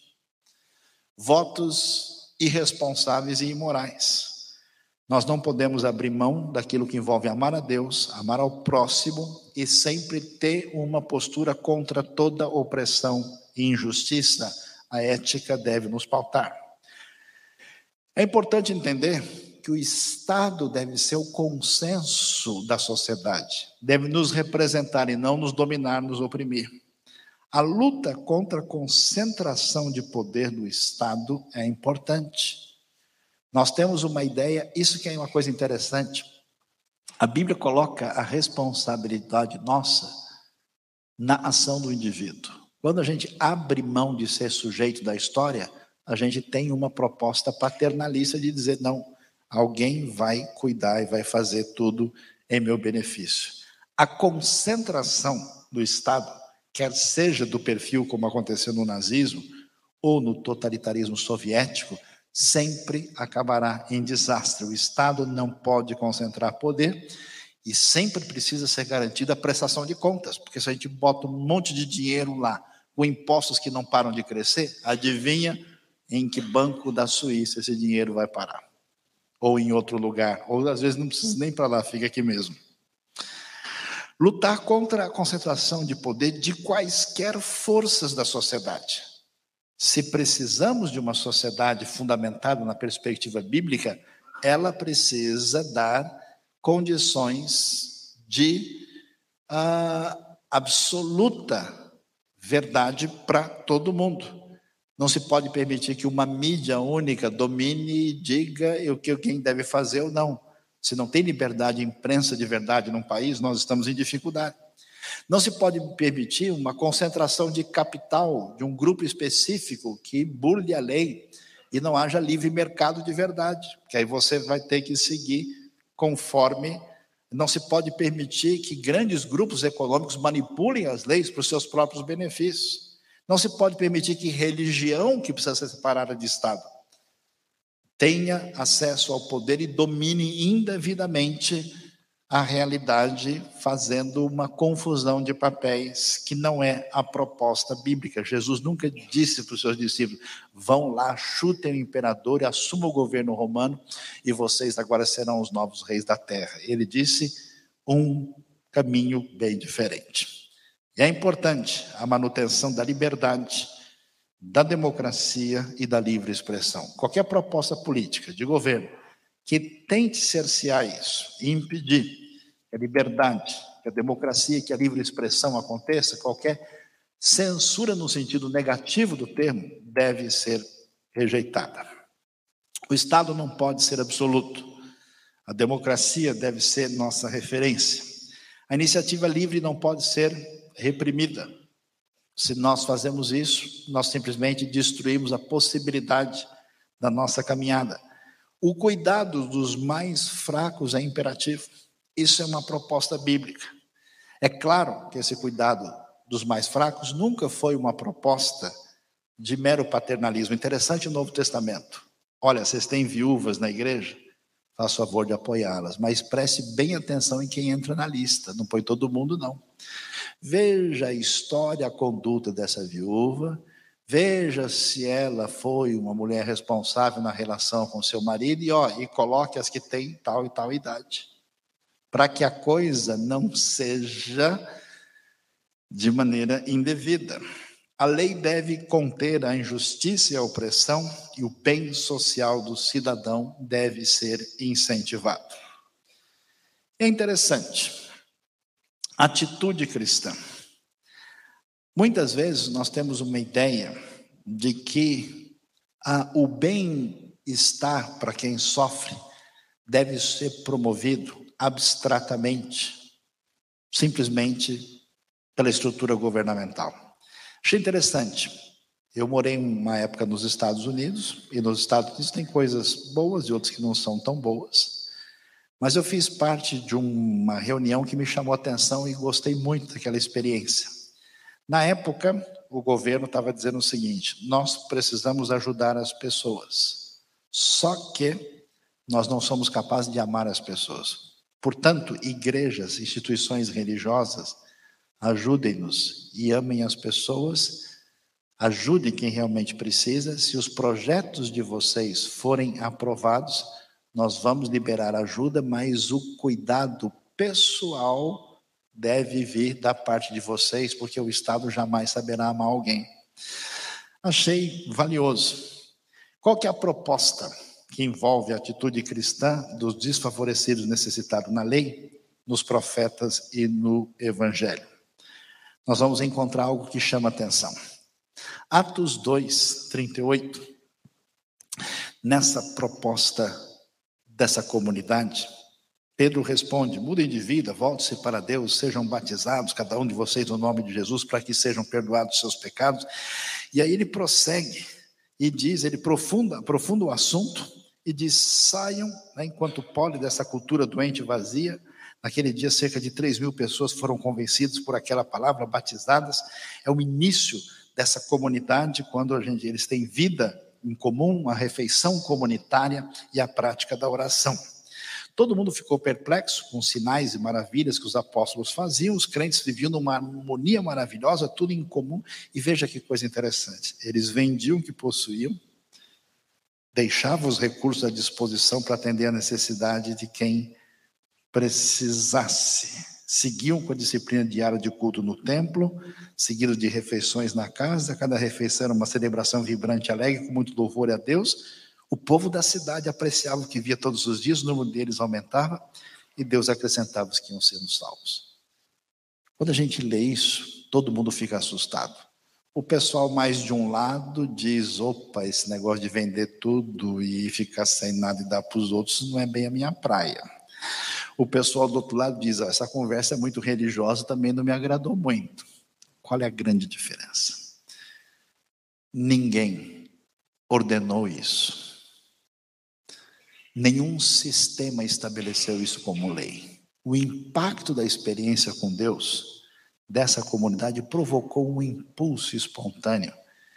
E essas pessoas foram tocadas na direção de um altruísmo para lidar com o sofrimento daqueles que estavam à sua volta. Isso mostra para gente que jamais qualquer sistema vai produzir isso. E mostra para a gente que a maneira de se construir uma realidade envolve uma mudança poderosa de governo que acontece dentro da gente. Isso, o Novo Testamento, é show de bola. É demais. É impressionante. Dá uma olhada. Na época do Novo Testamento tem escravidão. Que horror. Ela não é escravidão do tipo que a gente tem no colonialismo recente, que foi apavorante. É algo muito mais light Grandes filósofos, pensadores gregos foram escravos, no sentido de não ter liberdade, mas era um outro perfil. Mas, de qualquer maneira, longe da proposta bíblica. Estranhamente, o Novo Testamento não convoca os cristãos para fazerem uma passeata e brigarem em Roma contra a escravidão. Ele não propõe uma proposta de mudança meramente de sistema. O que, que ele faz? Algo surpreendente. Ele Salve os humanos, que é o que está precisando, né? Mostra a história de um escravo e de um dono de um escravo. Esse dono de um escravo perdeu o seu escravo que roubou ele fugiu e foi parar em Roma. Chegou lá pela providência divina, foi preso junto com o apóstolo Paulo. Não teve conversa. Paulo prega o evangelho e o homem recebe Cristo Jesus na sua vida. E Paulo diz: agora volta conversa com o seu antigo patrão e resolve a situação lá. Bom, o sujeito fugiu, se ele voltar, ele corre o risco de morrer. Como assim? Eu vou falar com o meu patrão, eu roubei e fugi? Estou complicado no negócio. E aí a maravilha do evangelho acontece, porque olha só o que, que Paulo diz para o dono do escravo: olha, não mais como escravo. Receba ele aí, não apenas mas acima de escravo, como irmão amado. Para mim, ele é um irmão muito amado. E ainda mais para você, tanto como pessoa, quanto como cristão. E Paulo prossegue e diz: Olha, se ele prejudicou em algo, prejudicou você ou lhe deve alguma coisa, ponha na minha conta. A proposta do Evangelho acredita na destruição da escravidão, não como sistema externo, mas implodida por dentro. Porque o amor de Deus e o conceito de fraternidade provoca uma derrocada subversiva da escravidão por dentro. Porque você pode, você já viu gente ruim, gente que não presta, que não vale nada, você pode fazer a melhor negociação, o cara vai furar os seus olhos, porque ele é da pesada ele não vale nada, ele é bandido. Agora, quando você trabalha com uma pessoa confiável, meu, você nem esquenta a cabeça. Porque o cara, falando no, no hebraico clássico, é de boa, é tranquilo, não tem problema. O que, que acontece? Uma vez que os dois se tornaram irmãos, está tudo resolvido, mas a instituição da escravidão está aí, ela vai acabar morrendo depois. Por isso que as civilizações cristãs vão na direção de uma rejeição, da, mas ela morre por dentro, por, si, por fora tem sua casca. Porque agora, o meu amigo Onésimo, lembre-se que você tem um senhor no céu, então trata o rapaz direito porque ele é seu irmão. E você tem alguma coisa lá para resolver? Faça favor de pedir desculpa e acertar. E tem mais. Não resolveu tudo? Ah, está devendo tanto. Deixa que eu pago. eu resolvo esse negócio. O Paulo dá cara para bater, porque esse é o poder do Evangelho, isso é que muda a sociedade de verdade quando pessoas de bem querem fazer diferença. Não é o Estado, não é o candidato, não é qualquer proposta messiânica, é gente que no dia a dia faz a diferença e constrói um país melhor. Há mais esperança para o mundo numa atitude altruísta e amor de uma pessoa do que em meras mudanças de sistemas, ainda que elas sejam importantes, têm os importantes, têm o seu valor e que a gente entenda o que nós aprendemos com as escrituras que Deus nos abençoe e nos ajude na nossa reflexão sobre esse assunto nesta noite. Muito obrigado, obrigado pela atenção de todos.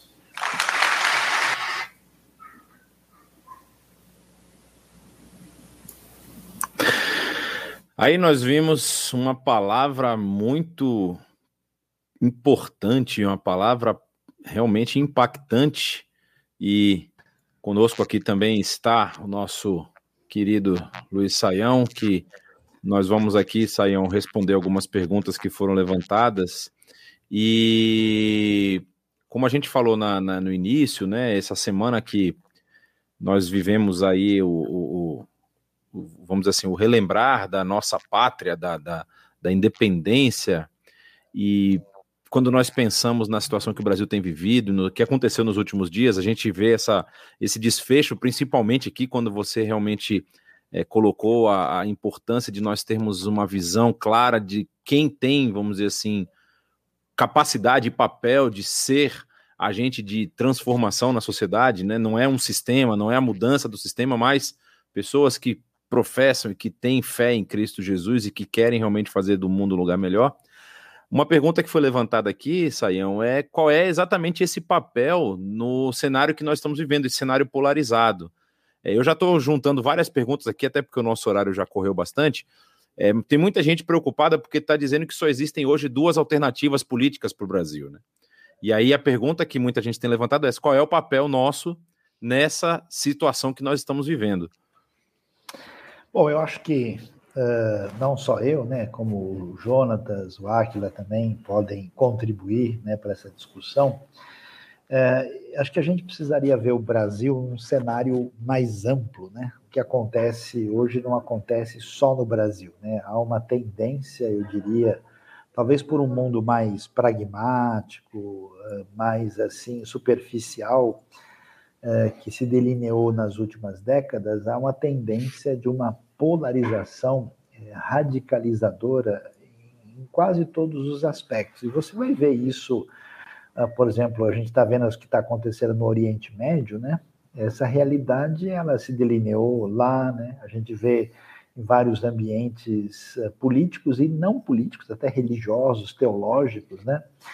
Que é, é uma espécie de maniqueísmo, uma simplificação das coisas, né? e aí a gente acaba não trabalhando mais com o, o, o raciocínio bíblico, né? Então, o que, que acontece? Nessa polarização, é claro que nós temos problemas sérios e graves nas duas posições, tanto do ponto de vista da sua configuração, vamos dizer, ideológica, como na sua pragmática, né?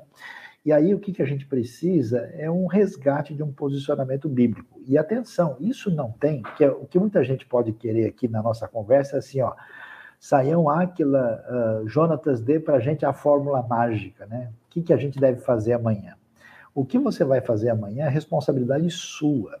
Você tem a responsabilidade de escutar, de ouvir, de entender, porque as decisões que Deus coloca diante de nós não são decisões simples e fáceis. Você tem que tomar uma atitude consciente diante da circunstância que você está vivendo. Se a gente, se eu pudesse ser assim é, direto, eu, eu, eu não, não estou satisfeito com nenhum extremismo de polarização que está presente na realidade nem brasileira nem fora do Brasil. Eu acho que a gente poderia, né? Às vezes eu vejo gente falando assim, ah, mas qual que é exatamente o posicionamento da IBNU? A IBNU tem um posicionamento fechado com a verdade do Evangelho, mas fechado com uma atitude de misericórdia para quem sofre, né?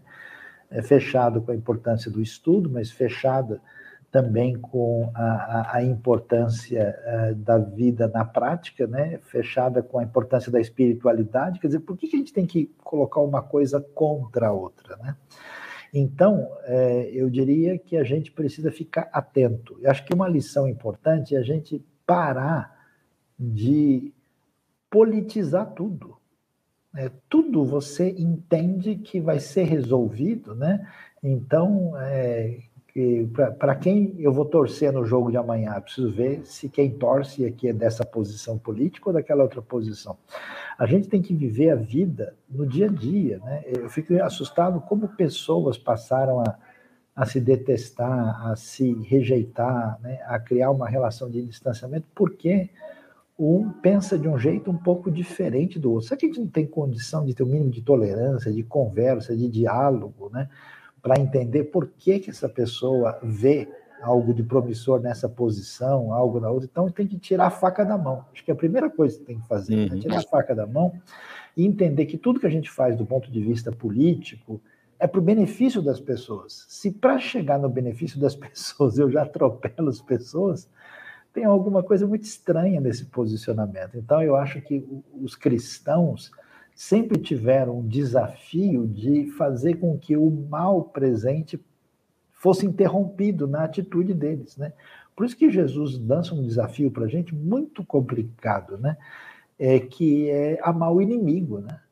Como é que pode um negócio desse? Você pode, assim, suportar o inimigo, você pode, assim, até deixar para lá o inimigo, mas amar o inimigo é muito pesado, muito forte. Então, o que me assusta hoje é a capacidade que as pessoas têm hoje de, de ofensa, né?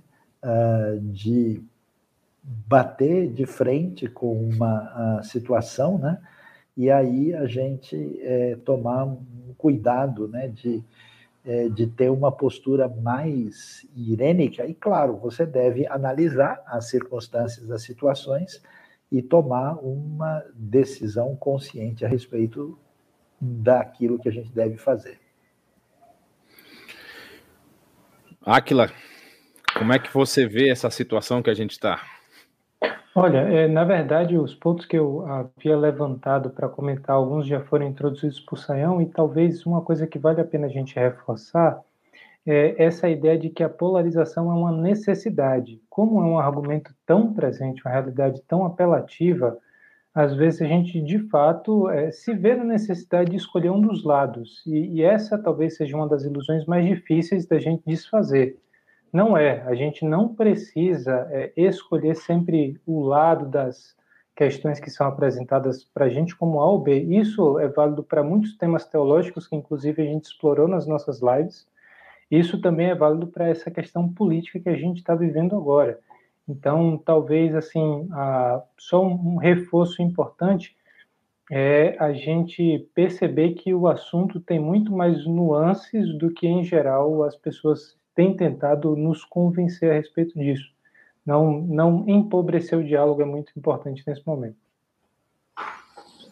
É, eu, eu, eu, eu acho que isso faz todo sentido e também a gente tem que relembrar uma, uma, uma questão muito interessante. Eu tive uma experiência ontem de participar de um, de um pequeno congresso de um curso sobre é, é, literatura apocalíptica judaica e o instrutor, ele, era um, ele é um pastor norte-americano e tem, tem dado cursos mais especificamente no Oriente Médio, tem trabalhado com algumas instituições cristãs ali no Oriente Médio.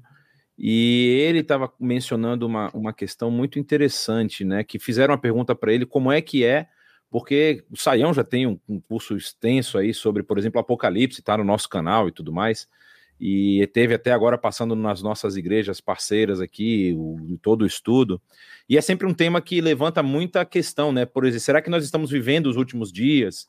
Porque essa polarização está acontecendo a igreja? Será que a igreja está sendo perseguida?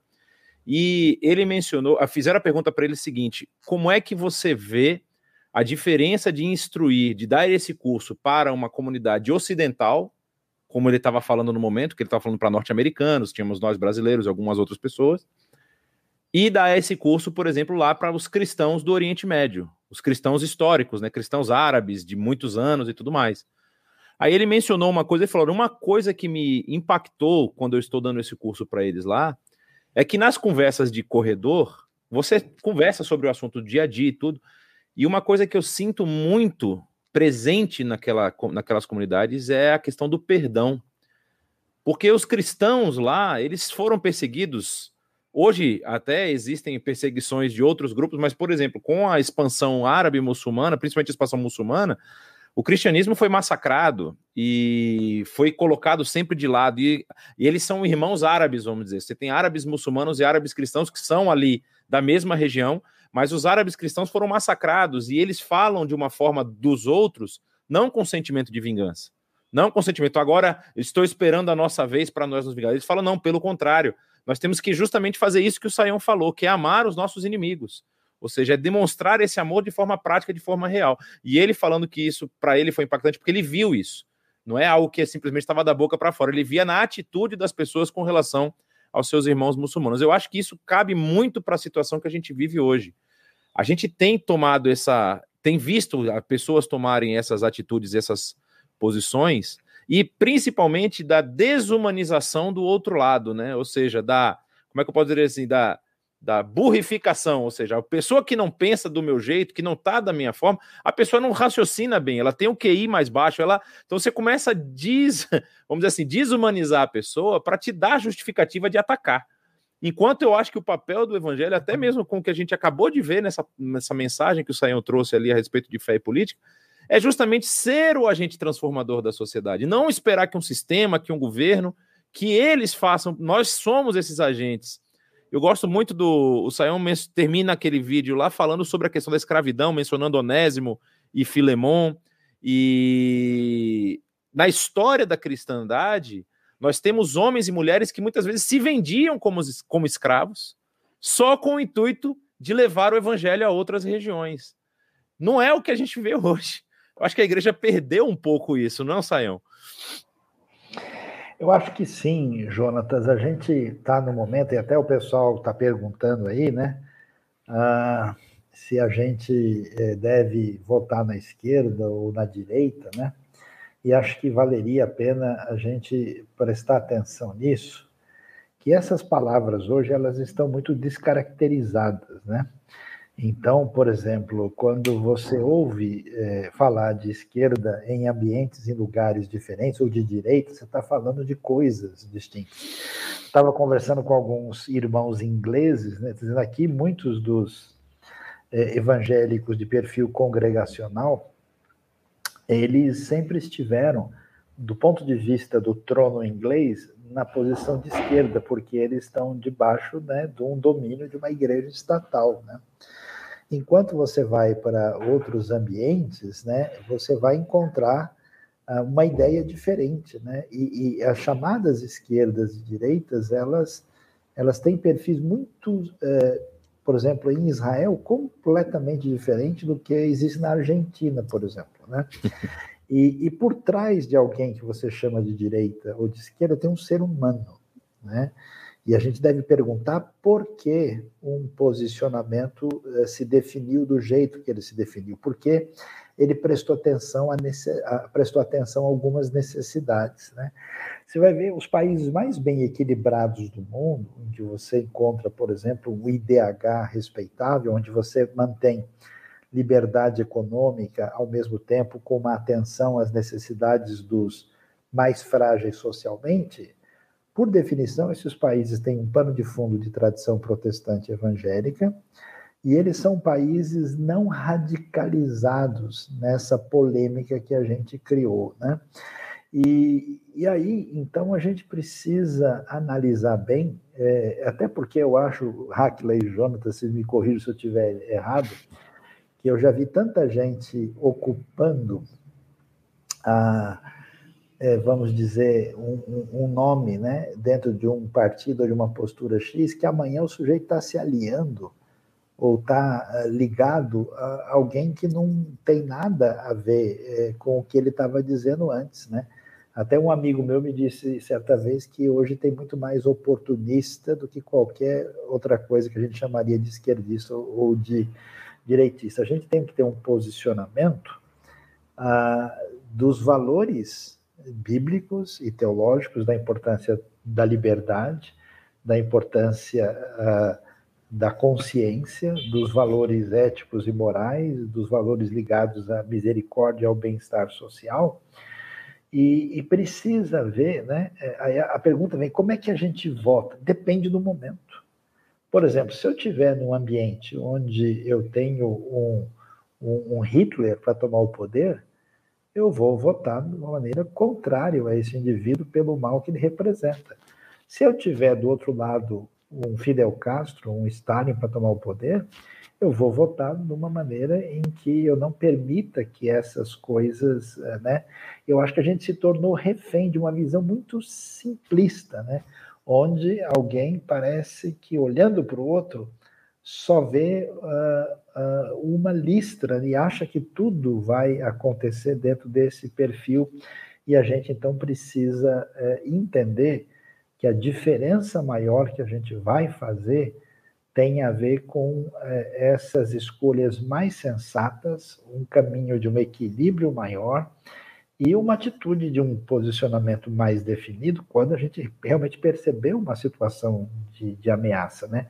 Mas as escolhas não são uh, tão simples assim, a gente não pode eh, eh, entrar num caminho de alienação mas também não pode se tornar massa de manobra de nenhuma proposta simplista que tente dizer para você, olha, ou é 8 ou é 80. Então, nesse sentido, a gente precisa tomar um cuidado muito especial.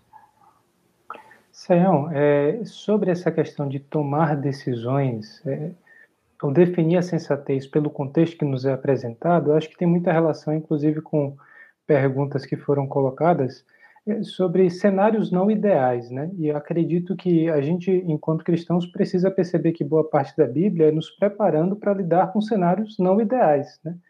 aquilo que envolve sabedoria é justamente para você saber tomar decisão difícil. Quando as coisas são apresentadas de forma muito fácil, a princípio não teria muita dificuldade de, de resolver o problema mas a, a, questão é justamente a gente perceber o que, que tem mais valor naquilo que são as nossas prioridades. E, eu, e aí entra aquilo que é a nossa visão de escritura, nossa visão de reino e aquilo que nós entendemos como sendo prioridade para a gente. Nesse sentido, estabelecer critérios que são mais é, concretos do ponto de vista bíblico, que são mais evidentes naquilo que é escritura, e aí é, a palestra já colocou com bastante clareza o senso de justiça, a questão da dignidade humana, nos ajuda a fazer separação entre o que é fumaça e o que é fogo, porque existe muito discurso de uh, aproveitamento político daquilo que é a fé popular. Então, quando a gente tem uma população com grande influência do catolicismo, do protestantismo, do cristianismo como um todo, a gente pode envolver vários elementos que são de fato caros para a nossa fé, mas que são utilizados como simplesmente uma manobra política. Então, a, eu acho que é muito importante a gente perceber como essas questões é, da política passam pela nossa visão do reino, justamente porque a gente não lida com cenários ideais quando a gente está pensando em política, né? A gente não lida com as coisas simplesmente pelo seu valor de face. É, é necessário fazer avaliações no período de campanha política para ganhar o nosso voto e aquilo que é o histórico construído tanto pelos políticos quanto o histórico que a gente tem de construção do reino também, aquilo que a igreja brasileira tem passado e percebeu o momento em que a gente vive para saber o que priorizar no momento de votar. É, é, eu acho que tem uma questão que é muito importante, que é justamente isso que o Aquila falou, a gente sempre faz isso, né? Na IBNU, nas outras, nos outros momentos de tensão política, a gente teve até palestras sobre. Porque sempre se suscita essa, essa, essa ideia, né? A ideia da responsabilidade não individual. Ou seja, em vez da pessoa, como até o Sayão já mencionou aqui na fala dele, é, assumir que ela precisa realmente se posicionar e, e, e, a responsabilidade é individual, ela espera que o seu líder, que um grande pensador que uma pessoa de, de relevância vá apontar o caminho que ela deve seguir. As orientações nossas, elas continuam sempre sendo as mesmas. Eu acho que pragmático, falando na parte prática aqui do que nós vivemos no campo da, da, da esfera política, eu acho que a análise dos programas de governo, muito mais do que a análise dos do, do, do, do da, das personagens que estão envolvidas, dos personagens que estão envolvidos, é muito importante para o futuro da decisão que você vai tomar, ou seja, para, para o futuro do país e a decisão que você vai tomar. A gente viu, por exemplo, em alguns momentos, que vários programas de governo tinham muitas coisas que não foram aplicadas no Brasil, é, por intempéries, por questões é, de economia. No caso, a gente teve, por exemplo, nesse primeiro mandato, ou nesse mandato que está em, em, em, em vigor aqui do presidente Jair Bolsonaro, uma pandemia que já ocupa quase dois anos, e aí a economia acaba tendo que se reajustar, não a economia do Brasil, a economia mundial tem que passar por isso. E aí muitos dos programas de governo talvez dele não foram executados, programas de governo da época do Lula e da Dilma também não foram executados. E aí as pessoas elas acabam transformando os, eh, esses, esses personagens, eu acho, muitas vezes, em ou salvadores da pátria ou anticristos. E aí, assim, ah, não, é, é, aqui está o homem levantado por Deus que vai ser o nosso salvador. Eu acho interessante que Israel passou por isso. Né? Quando Samuel, eu me lembro, eu, eu fico me colocando na pessoa de Samuel, assim, Samuel ouvindo do povo, queremos um rei, não é? Queremos um rei. E aí ele fala, Deus, o que, que eu vou falar para esse pessoal aqui? Aí ele falou, não, Samuel, eles não estão rejeitando você, fica tranquilo, eles estão rejeitando a mim. Não é você que eles estão rejeitando. E aí, aquele texto que, inclusive, está nessa palestra aí, que o Saião coloca lá, falando do que o rei não pode acumular cavalos e tudo mais, todas aquelas prerrogativas, porque ninguém pode assumir a função acima do próprio Deus. E aí, quando a gente pega esses personagens que são falhos e a gente quer que eles resolvam o nosso problema, ou deposita toda a nossa esperança neles, é óbvio que você vai ter o outro lado, é óbvio que você vai ter pessoas que não concordam com essa visão. Na, no, no, meu ponto de vista, a, a, a, o nosso posicionamento político ele tem que ser um posicionamento político muito mais focado no que a igreja tem a contribuir com a sociedade, no sentido assim, quem tem menor chance de impedir a função que a igreja tem que exercer. Porque eu não posso ficar. O Saião mencionou a, questão lá da, da, de quando ele morava lá no, nos Estados Unidos e teve uma, um encontro com o governo local pedindo que as igrejas colocassem, vamos dizer assim, o seu, a, a, a sua seu campo de ação em prol da sociedade, eu acho que isso é o que nós devemos pensar e fazer. Ou seja, nós vamos ter um cenário muito conturbado no ano que vem, já estamos vivendo, mas eu creio que até o ano que vem, nas eleições, vamos ter um cenário muito conturbado politicamente. E o papel da igreja é, além de avaliar os programas políticos, aqueles que, vamos dizer assim, é tentar ver quem tem alguma coisa que se aproxima com os preceitos da Bíblia, mas principalmente pensar em como a igreja tem capacidade ou pode melhor exercer a sua missão na sociedade em que ela está inserida. Nós estamos aqui em São Paulo, nós fazemos muitas coisas de cunho prático, de ações práticas para transformar a nossa sociedade aqui da cidade de São Paulo. Também fazemos no Brasil, fazemos em outros lugares do mundo. E nosso intuito, a nossa intenção não é com isso termos uma grande divulgação, uma grande propaganda, não. É cumprirmos a nossa missão. E assim, temos encontrado na situação que estamos no momento possibilidades de executar isso. Vamos supor que se levante um grupo político que queira impedir a ação da igreja na, no cumprimento dessa missão. Nós, como cristãos, temos que se opor a isso. E nem por isso, se surge um grupo que quer permanecer ou quer permitir a ação mais direta dessa igreja, não podemos achar que esse grupo agora é o grupo salvador da pátria. O que eu tenho visto em muitas pessoas é isso. Tenho visto essa, esse, esse desejo de ter alguém que resolva o problema para elas, de ter alguém que tome a decisão, alguém que execute, enquanto a, a missão ela é individual. A missão ela é nossa. Nós temos que assumir a nossa missão, o nosso papel na sociedade, esse papel transformador que nos foi passado pelo próprio Senhor Jesus, né? Quando nós, como a gente até já mencionou, quando nós fazemos discípulos de todas as nações, quando nós transformamos o coração das pessoas em pessoas seguidores de Jesus, acontece aquilo que Atos estava dizendo. As pessoas não tinham problemas em compartilhar as coisas que elas tinham, elas não tinham problemas em estar umas com as outras, mesmo que talvez com posições políticas diferentes. Hoje está difícil você colocar duas pessoas que são polarizadas no mesmo ambiente, porque vai sair faísca. Então, assim, a gente tem que relembrar qual é a nossa missão, qual é o nosso papel.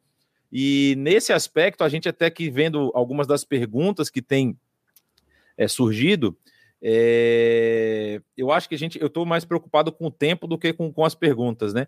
É, as pessoas estão muito, muito essa, essa questão, por exemplo, eu vou até deixar essa pergunta para o Saião dar um, um arremate, que é a, a, a, o maior medo que eu vejo em algumas pessoas que estão dentro da igreja, Saião, que é a influência, vamos dizer assim, sorrateira, né? Que em muitos lugares é chamado de marxismo cultural, né? Algumas pessoas dizem que é uma impregnação dessa visão gramsci, gramsciista, vamos deixar assim, que é do Gramsci, é, a respeito do, do da, da, destruição da ação, vamos dizer assim, da igreja na base familiar, por exemplo, que é um dos temas que é muito tratado. Como que a igreja pode perceber e ficar atenta a essas coisas? Porque isso também está no campo da política, não é? Políticas públicas que interferem no papel da família, que interferem no papel do Estado no ensino das crianças, como que a igreja precisa estar atenta a esse tipo de, de, de propostas que podem surgir no âmbito, na esfera política? Olha, Jonatas, é verdade que existe um grupo de pessoas uh, e que age politicamente, que são militantes, que têm uma relação uh, de oposição à, à, tradição familiar da civilização judaico-cristã, e que essas pessoas estão agindo para ter uh, uma espécie de protagonismo uh, sociopolítico e cultural. Mas a gente precisa uh, prestar atenção em algumas coisas da história que são importantes. Por exemplo, quando a liderança política de vários momentos da história do Ocidente ela foi religiosa, ela matou gente que pensava diferente ela matou pessoas que tinham uma postura que, de alguma maneira, é, é, ameaçavam principalmente a sua posição de, de domínio da sociedade. Então, em muitos desses grupos, o que você tem hoje é muito mais do que uma postura, é uma, é uma ideia de um ressentimento acumulado, que é trabalhado ide, ideologicamente, né? E aí você tem o que a gente chama de uma perpetuação da maldade. Isso é muito visto, por exemplo, na questão dos conflitos raciais, dos conflitos de minorias, dos conflitos que envolvem questões de sexualidade, onde você vê um discurso muito raivoso né, dos dois lados e então você tem desde os grupos extremistas eh, que se autodefinem como cristãos, por exemplo, comemorando a morte de uma pessoa promíscua é, que bem feito que ele foi condenado e está sofrendo com os resultados das suas escolhas. E você tem né, esses grupos extremistas também que defendem uma falta de qualquer uh, definição do papel uh, da sexualidade no âmbito familiar, fazendo coisas absurdas, respeitando tradições religiosas e até mesmo fazendo coisas que, assim, é, passam a questionar o mínimo do bom senso. Né? Então, a gente precisa entender o seguinte: se nós temos uma proposta e essa proposta é, que é colocada sobre a sociedade, essa sociedade está saudável, essa sociedade está trabalhada por valores, a própria sociedade vai lançar isso fora. Quer ver? Eu pego um exemplo até da, da própria tradição do Partido dos Trabalhadores, do PT né, que está em vista aí. Quando ele foi formado, uma boa parte dos petistas, por exemplo, eram contrários ao aborto e se posicionaram assim. Há várias pessoas, por exemplo, de tradição católica que se identificam com pautas assim que são contrárias. E mesmo o discurso dos ditos esquerdistas é muito assim, é, é, vamos dizer, causa uma certa interrogação, que ao mesmo tempo, por exemplo, que o indivíduo tem uma pauta extremamente progressista, ele, por exemplo, não questiona nada o modo muçulmano fundamentalista de, de agir, de viver. Né? Então, às vezes, quando um, um, grupo desses, em certos ambientes da Europa, tem uma atitude assim questionável, esses grupos são os primeiros a, a se posicionar. Então, o que me parece é que nós temos hoje o reinado do ressentimento e do ódio. O que, que a gente precisa saber? Que essas pessoas são pessoas, que ao mesmo tempo em que a gente discorda dessas posturas, a gente tem que aprender a olhar essas pessoas nos olhos e mostrar o amor incondicional de Cristo Jesus por nós, é, por essas pessoas que eu acho que estão envenenadas, tanto os chamados extremistas da direita que estão bebendo um discurso de ódio complicado que a gente já viu, por exemplo, no contexto fascista, nazista e dos seus congêneres, né? Como também no contexto ah, dos eh, reacionários, né, esquerdistas radicais que mostram o mesmo perfil. Eu queria dizer duas coisas importantes, Jonas. Eu não concordo com o Aquila em tudo que ele pensa, o Aquila não concorda com você, você não concorda em tudo comigo, a gente trabalha dentro do mesmo projeto, da mesma proposta, e a gente tem ideias e percepções diferentes é, em relação a, a pensar sobre é, uma série de, de questões. Né? Uh, no entanto, é, nós temos uma mesma diretriz e com perspectivas variáveis. Para uma sociedade, é importante que ela tenha partidos e pessoas com posições distintas e diferentes, porque se a gente deixa tudo né, na mão do mesmo indivíduo, com as mesmas ideias, necessariamente um grupo diferente vai passar, né? A gente tem que defender liberdade de consciência, liberdade de expressão e o respeito à postura do outro. Isso significa que eh, a pessoa tem a ideia mais diferente possível. Né? No entanto, ele não tem nenhuma autorização de ir lá atacar o outro, e se ele entende que esse tipo de proposta é adequada, ele tem até o direito de exercer, mas dando liberdade completa ao outro. O que a gente percebe hoje é uma tentativa de um grupo fechar o cerco e dizer, ó, ou você concorda comigo ou não. Né? Então, até, até mesmo é curioso que, se você olhar bem, várias pessoas que se dizem de esquerda, se dizem de direita, quando você vai analisar exatamente o que elas estão fazendo ou praticando, não corresponde à, à proposta supostamente apresentada aí. Então, eh, acho que a, a lição está exatamente a gente manter essa condição de desenvolver adequadamente as pessoas, né? Você pega um país hoje que é considerado talvez assim a, a maior, é, o país mais democrático do mundo, que é considerado a Suíça, né? O que, que você vê? É que na prática lá, os governantes eles têm pouco poder concentrado. E grande parte das coisas acontece por uma ação de grupos menores, de uh, uh, cantões, cidades, aldeias que tomam a sua decisão em conjunto em função desse mesmo valor. Então, acho que precisamos amadurecer na direção de aprender a conviver com diferenças, rejeitar uns absurdos, reagir fortemente quando isso de fato ameaçar a sociedade, mas caminhar num amadurecimento da nossa sociedade na direção do desenvolvimento da liberdade e da responsabilidade. Né? Seria tão interessante se a gente pudesse sentar e conversar, olho no olho, com respeito, levantando questões, com um ateu, com um sujeito que é, é de uma outra proposta religiosa, uh, e de apresentar para a gente, olha, como é que você lida com esse problema e qual que é a proposta. Eu, eu tenho plena convicção, eu me lembro que eu tinha 19 anos de idade, e eu conheci a história de um, de um, sujeito mais reacionário contra o cristianismo, Bertrand Russell. Escreveu um livro, Por que Não Sou Cristão? Eu fiz questão de ler o livro e saí do livro fortalecido, não, realmente o que ele está dizendo sobre cristianismo aqui não é exatamente o que a gente vê nas páginas do Novo Testamento. Então a gente precisa ter uma fé menos, ah, vamos dizer, eh, eh, traumatizada, né? mais amadurecida, mais capaz de amar uh, o próximo, né? É, a gente aqui na IBNU, a gente está no meio, no, no, no, meio do fogo cruzado, né? A gente abençoa e ama o povo judeu e abençoa e ama o povo árabe, né? E aí quantas pessoas já falaram para mim, não, Sayão, se você gosta dos árabes, você não pode gostar dos judeus. Não. Se você gosta dos judeus, você não pode. É mesmo? Por que eu tenho que entrar nessa atitude se o meu Senhor Jesus nunca fez isso.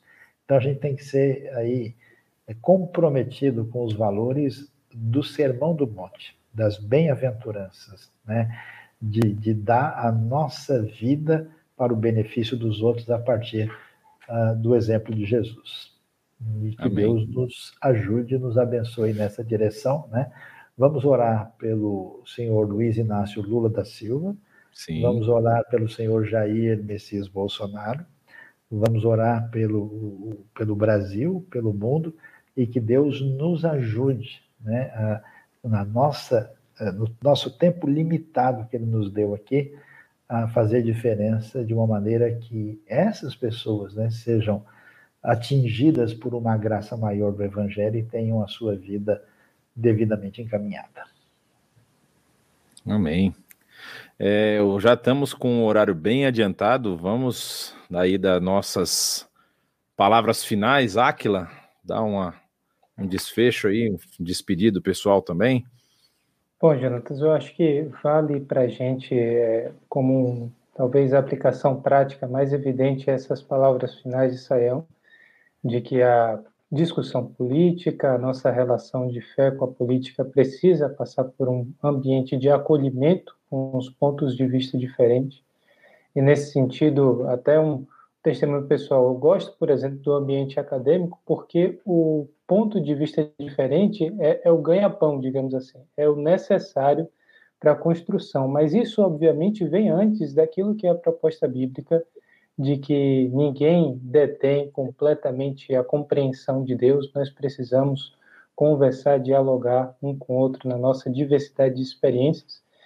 E nesse sentido, eu acho que trazer esse ensinamento primeiro daquilo que é a Bíblia e também de ambientes como, por exemplo, a academia para nossa discussão política hoje vai trazer um amadurecimento e uma benção muito grande para a igreja naquilo que é um processo necessário de amadurecimento. Apesar de toda a tensão e dificuldade que a gente encontra de, de conversar sobre isso hoje, eu fico feliz que haja disposição para fazer isso, porque talvez esse seja o nosso caminho necessário para chegar num estágio mais maduro daquilo que é a igreja brasileira. Então, eu concordo plenamente com essa aplicação e, e reforço esse apelo que o Sayão fez aí na sua palavra também. Amém. É, quero agradecer também a presença de todo mundo aí que mandou as perguntas, que tem participado aqui da nossa live. É, e o meu, minha, meu, minha palavra é justamente nessa mesma direção, né? De que nós tenhamos é, é, é a consciência de que Jesus não mandou apenas amar aqueles que nós temos é, alguma coisa em comum, que a gente acha bonitinho, né? Jesus mandou a gente amar os nossos inimigos. e isso é uma tarefa muito complicada. Então, pedir a Deus misericórdia que Ele derrame do seu, seu amor no nosso coração para que a gente possa distribuir esse amor. Amém, obrigado, Jonatas, obrigado, Áquila. Uma pessoa fez uma pergunta aí sobre Marx, né? Tem um bom estudo hum. na IPNU, né? Sobre Marx, é, que vale a pena você entender o contexto histórico, o contexto filosófico, né? E de fato, Marx é, é, bebeu muito da tradição judaico-cristã e por isso ele construiu, né, aquilo que a gente vê na sua proposta, que nem sempre foi, vamos dizer, é, é, utilizada exatamente no mesmo contexto em que ele propôs o que ele propôs. É claro, né? É que o, o, marxismo, por definição, quando não consegue interagir com uma, uma relação adequada com a, com, com a fé, com a relação com o divino, com o sagrado, ele acaba tendo uma, uma fragilização que, não, que, que é inequívoca, né? Mas eu agradeço de coração a todos, continue sintonizado com a IBNU, não se esqueça e se inscreva no canal, divulgue, né? A gente precisa ser instrumento de pacificação. Eu quero terminar lembrando né, da famosa palavra do, do, do, do Nelson Mandela. Né? Nelson Mandela ficou anos na prisão, né? e na hora de sair, né, ele, ele tinha né, todo o que ele tinha passado no meio do, do regime racista oficial da África do Sul, inclusive com muita gente com sede de sangue, né, e ele e o Desmond Tutu impediram que isso acontecesse. A palavra dele chama atenção, ele disse, ó, quando eu saí daquela prisão, eu sabia que se eu não deixasse lá o meu ódio, o meu ressentimento, eu continuaria preso para sempre. Então, que Deus nos ajude a caminhar numa direção é, de pacificação e de produzir o máximo que nós pudermos para abençoar a nossa sociedade com a graça de Deus e com o evangelho uh, de Cristo Jesus. Muito boa noite a todos e que Deus nos abençoe.